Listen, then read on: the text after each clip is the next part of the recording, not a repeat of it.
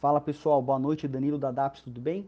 Bom, de uma maneira geral, hoje os mercados fecharam em tom negativo, tivemos aí é, alguns focos de reclusão social na, na Europa, então esse receio da retomada do Covid trouxe um tom pessimista aos mercados de uma forma geral e também a retomada da negociação da Brexit, que trouxe uma volatilidade em excesso e, obviamente, uma apreensão relacionada a esse tema.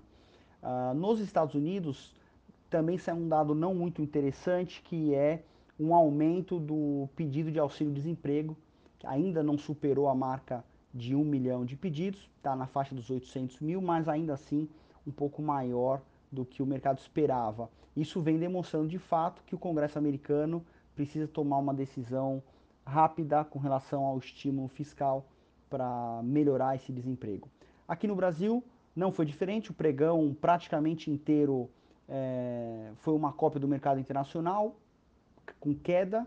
Agora, ao final do pregão, por volta das 4, 5 horas, o, o pregão começou a perder um pouco da força no tom negativo, muito é, puxado aí depois da, de uma fala do Paulo Guedes dizendo que ele pode até desistir do, do novo imposto sobre a transação, que é a nossa antiga CPMF. Isso aliviou um pouco o mercado.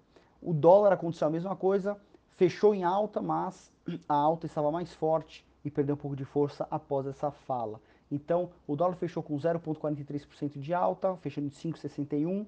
A bolsa fechou os 99 mil pontos aproximadamente, com uma queda de 0,28%.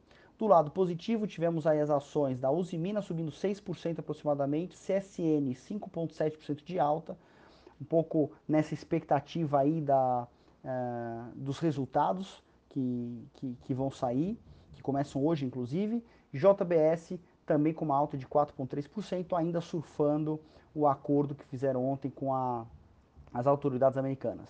Do lado negativo, tivemos a PetroRio caindo 5,6%, Cogna, desculpe, Cogna caindo 3,4% e Ambev 2,6%.